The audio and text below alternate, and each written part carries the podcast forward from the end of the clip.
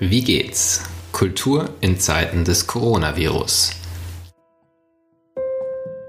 Ein Podcast, der heute zum zweiten Mal einen Blick wirft hinter die Türen der Museen, Theater, Kreativwirtschaftsprojekte, die aktuell wegen des Coronavirus für die Öffentlichkeit geschlossen sind. Mein Name ist Martin Zierold und ich bin Gastgeber dieses neuen Podcasts, den das Institut für Kultur- und Medienmanagement KMM an der Hochschule für Musik und Theater Hamburg produziert.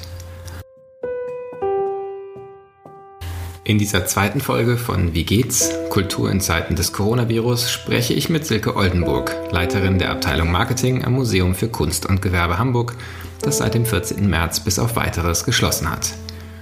Wie geht's? lautet der Titel dieses Podcasts. Wir interessieren uns dafür, wie es den Menschen geht, die leidenschaftlich in Kulturorganisationen arbeiten und denen nun das wohl Wichtigste neben der Kunst abhanden gekommen ist, die Besucherinnen und Besucher. Und wir möchten fragen, was das macht mit den Häusern, den Teams, den Projekten. Wie geht's heißt auch, was funktioniert. Wie arbeiten gerade die Kulturorganisationen, die nun nur noch im digitalen Raum Kontakt mit ihrem Publikum haben können? Und was lernen sie dabei gerade? Darüber spreche ich heute mit Silke Oldenburg, die sowohl Kunstgeschichte als auch BWL studiert hat, von 2006 bis 2011 für die Klassikstiftung Weimar tätig war und seither am Museum für Kunst und Gewerbe in Hamburg arbeitet und dort die Abteilung Marketing leitet. Wie gestern schon Andreas Hoffmann ist auch sie Lehrende am Institut für Kultur- und Medienmanagement KMM in Hamburg und eine geschätzte Kollegin, weswegen wir uns im Gespräch auch duzen. Ja, Silke, vielen Dank, dass du äh, bereit bist, auch äh, mit uns zu sprechen und ein bisschen zu erzählen. Das MKG hat auch geschlossen und die erste Frage in diesem Podcast ist immer, wie geht's?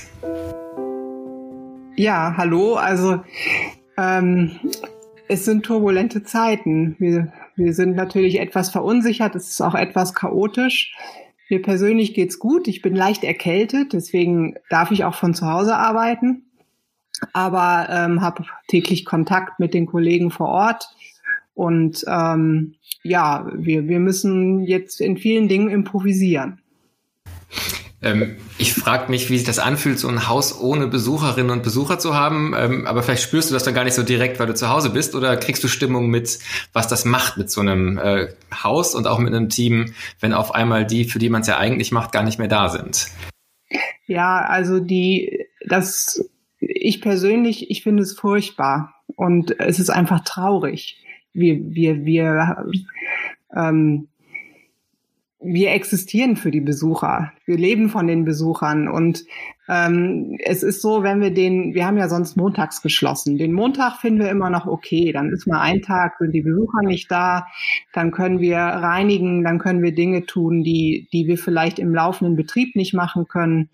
Aber wenn, wenn sie dann länger wegbleiben, merken wir erstmal, wie sehr wir sie eigentlich vermissen und wie sehr wir eigentlich auch für die Besucherinnen da sind. Das ist was, was leider auch im Arbeitsalltag sehr untergeht, ne? weil wir ja oft in unseren Büros auch hocken und ähm, an Projekten arbeiten, ähm, wie jeder andere auch. Man sitzt am Schreibtisch, man schreibt E-Mails, man führt Telefonate. Und ähm, es ist ja nur eine geringe Anteil an, an, ein geringer Anteil an Kolleginnen, die im direkten Kontakt mit den Besucherinnen sind, jetzt vor Ort. Und ähm, ja, von daher glaube ich schon, dass das ähm, gerade ähm, nochmal für uns spürbar ist oder eine besondere Situation.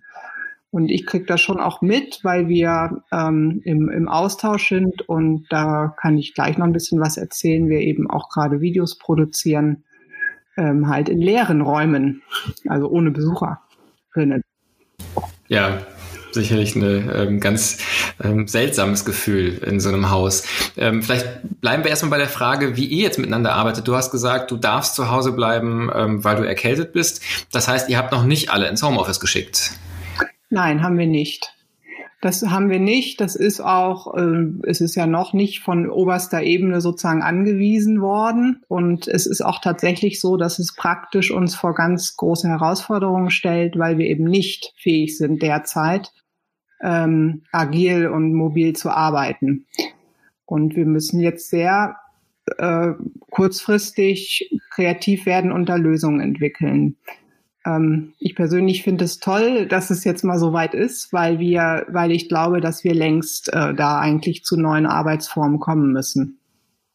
Und man hört ja vielerorts, dass eben diese Krise schon auch ganz viel in Bewegung setzt. Wenn man jetzt mal auf die internen Prozesse guckt, ähm, dann spürt ihr das jetzt auch, dass da tatsächlich Bewegung kommt und Sachen neu etabliert werden als Zusammenarbeitsformen? Oder ist das dann doch mühsamer als gedacht? Nee, man wird dann ja kreativ. Und wir merken halt, ja klar, wir können auch telefonieren, wir müssen ja nicht uns persönlich treffen. Und ähm, wir haben natürlich die Möglichkeit zu mailen, äh, keine Ahnung, äh, verschiedene, ich sag mal, Anwendungen, die eben nicht im Haus vom, vom, vom FHH-Net und Dataport erstmal so vorgesehen sind, die wir sozusagen von außen noch holen. Und wenn es das eigene private Handy ist. Ähm, ja, man, man improvisiert momentan. Das ist wahrscheinlich die große Kunst der Stunde, die Improvisation. Ähm, wenn man mal auf die Menschen guckt, für die ihr eigentlich da seid, wie du ja sagst, und du als Leiterin des Marketing, das ist nicht bei dir dann auch sicherlich der Kern. Was für Möglichkeiten ähm, habt ihr denn, entwickelt ihr gerade, um irgendwie trotzdem mit den Besucherinnen und Besuchern in Kontakt zu sein? Ähm, Gibt es da neue Initiativen? Ihr habt ja auch vorher schon relativ viel digital gemacht. Vielleicht magst du dazu ein bisschen erzählen. Ja, genau. Also ich glaube, dass das Besondere ist und ähm, dass wir ja schon seit langem ähm, uns sehr intensiv auch mit dem digitalen Besucher beschäftigen. Das heißt, ähm, wir haben schon 2017 in unserer digitalen Strategie, Strategie formuliert, dass uns der digitale Besucher oder die digitalen Besucherinnen genauso wichtig sind wie die analogen. Und ähm, danach versuchen wir zu handeln. Das heißt, dass wir sukzessive über die Jahre jetzt Angebote entwickelt haben, dass wir vor allem auch bei der Frage ähm, Besucherforschung und Analysen sehr, so, also soweit es geht, ähm, auch den digitalen Besucher ins Visier nehmen, uns anschauen, wer kommt denn, wie oft kommen sie, wie viele sind es eigentlich.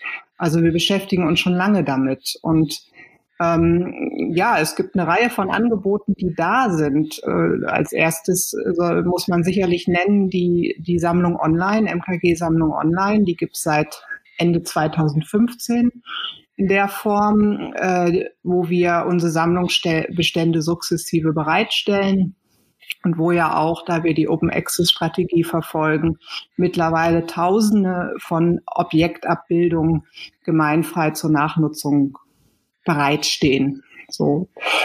Und dann gibt es weitere Angebote in der, in der digitalen Vermittlung, die wir ähm, entwickelt haben. Also da ist, da ist schon einiges da. Und probiert ihr noch neue Sachen, die ihr euch bisher nicht getraut habt oder wo ihr gesagt habt, das müsste man mal machen, aber es war die Zeit nicht da? Ähm, also das Jetzt aktuell sind wir natürlich schon am Überlegen, was wir machen, weil wir sagen, klar, wir haben ja Sachen und wir können darauf verweisen. Das darauf verweisen muss aber ja auch in einer kreativen Art und Weise geschehen. Und ähm, tatsächlich ist es so, dass auch wir uns jetzt überlegt haben, erstmal mit, mit Videobotschaften zu agieren, also mit kurzen Videoclips. Das sieht so aus, dass ähm, angefangen bei unserer Direktorin Tulga Bayerle wir ähm, einfach ähm, ja, äh, Objekte aus der Sammlung vorstellen wollen, Arbeitsbereiche vorstellen sollen, wollen. Also verschiedene Kolleginnen aus dem Haus äh, Einblick geben ähm, in ihre Arbeit und in die, in die Sammlung. Und ähm, das haben wir jetzt gestern gestartet. Ich bin gespannt. Wir müssen auch schauen, wie das weitergeht. Das ist so, ich sag mal, nicht ganz durchplanbar derzeit. Wir müssen da sehr, gerade auch sehr prozessorientiert arbeiten, also jeden Tag neu entscheiden, wie wir weitermachen, weil wir gar nicht planen können. Ne? Also wir wissen nicht, ob nächste Woche noch Kuratoren im Haus sind überhaupt, ne?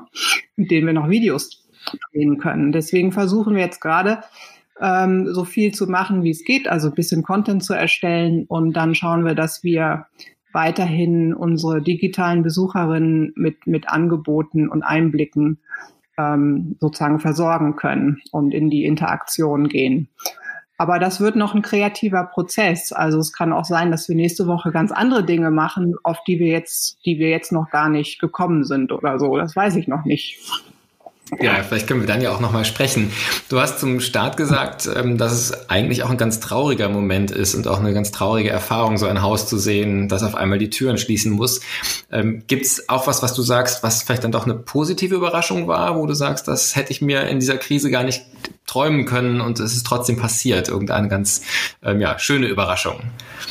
Naja, es gibt halt eine unglaubliche, finde ich, einen unglaublichen Zusammenhalt und eine ähm, ja, eine große Bereitschaft, jetzt auch kreativ zu werden und initiativ zu werden. Wir haben im Haus einfach gerade spannende Dynamiken, weil Kollegen, Kolleginnen, die sonst ganz andere Dinge machen, jetzt plötzlich äh, zum Beispiel bei der Social-Media-Kommunikation unterstützen. Ähm, es ist ja auch so, dass einzelne Kolleginnen im Haus jetzt vielleicht das, was sie sonst zu tun haben, jetzt gar nicht so machen können und wir ähm, gemeinsam kreativ werden, wo jetzt wer gebraucht ist und was wir machen können. Also ich empfinde gerade so auf kollegialer Ebene das als, als eine total inspirierende und, und spannende Phase. Jetzt sind wir natürlich noch ganz am Anfang und wissen, wie du ja auch gesagt hast, noch gar nicht, wie lange das eigentlich alles dauern wird. Aber wenn man trotzdem schon mal den Blick so ein bisschen spekulativ in die Zukunft richtet, glaubst du, dass es am Ende ein großes Strohfeuer, so eine Ausnahmesituation wie Karneval ist, wo dann am Aschermittwoch alles vorbei ist? Oder hoffst du, erwartest du, dass was bleibt und was sollte bleiben? Ja, das ist äh, so ein bisschen, das ist die Frage. Ne? Ich habe am Anfang muss ich sagen, war ich extrem euphorisch. Bin ich eigentlich immer noch, weil ich dachte so, wow, endlich kommen wir mal an einem Punkt, wo wir tatsächlich nur noch im Digitalen agieren können, weil das Analoge vor Ort, zumindest was jetzt den Kontakt mit dem Besucher angeht, einfach nicht stattfindet. Und das ist ja was, was Museen bisher ja, ich sag mal, nur bedingt machen. Es gibt zwar schon viel tolle Angebote und wie gesagt, bei uns ist es ja auch schon Thema. Aber man ist natürlich jetzt in so einem Aufwachmoment, wo man nochmal merkt, oh, äh, ist doch wichtig, ist doch gut, auch wenn wir da schon was haben und da was machen können und so weiter. Und da mehr in, äh, beobachte ich auch gerade in der, in der deutschen, auch internationalen Museumslandschaft, dass dann unglaublich viele Initiativen entstehen und alle sozusagen in Bewegung sind. Und man fragt sich dann aber, mh, hm, was passiert, wenn, wenn dann wieder der normale Besucherbetrieb äh, in Gang kommt und die Besucherinnen wieder zu uns kommen dürfen, flacht das dann wieder ab? Ist, findet das, kommen wir dann zurück zum alten Trott oder ähm, haben wir dann wirklich mal was gelernt und gesehen, mh, hm, äh, wie spannend doch vielleicht diese anderen Dinge auch sind? Und ich erhoffe mir ja, dass es da wirklich auch Effekte gibt, dass wir in dem Bereich A weiterkommen, auch weil wir uns jetzt trauen, weil wir müssen. Ne? Einfach Dinge auszuprobieren, was wir uns vorher vielleicht nicht getraut haben, was vorher auch wahrscheinlich nicht die Priorität hatte. Ne? Ähm, und jetzt plötzlich müssen wir und wollen wir auch und vielleicht merken wir dann ja für danach, ach, so schlimm ist es gar nicht und es macht auch Spaß und lass uns das, lass uns da dranbleiben. So. Aber ja, ich bin gespannt. Ich kann es nicht vorhersagen, wie es sein wird. Ähm, ich hoffe, es ist nicht nur jetzt eine, eine Blase. Ja. Was ist denn die verrückteste Idee, die du gerne mal probieren würdest? Gibt es da was in der untersten Schublade, was du dich noch nicht traust hervorzuholen, aber vielleicht, wenn das noch zwei, drei Wochen weitergeht, ähm, dann auch auf den Tisch käme? Oh, ich habe kein, also kann ich gar nicht genau sagen. Verrückte Idee, weiß ich nicht. Ich glaube, ähm, ich sag mal so, mein Wunsch wäre, dass es uns gelingt, die Dinge so interaktiv wie möglich zu entwickeln. Das heißt, auch an uns an den Bedarfen der Menschen da draußen orientieren.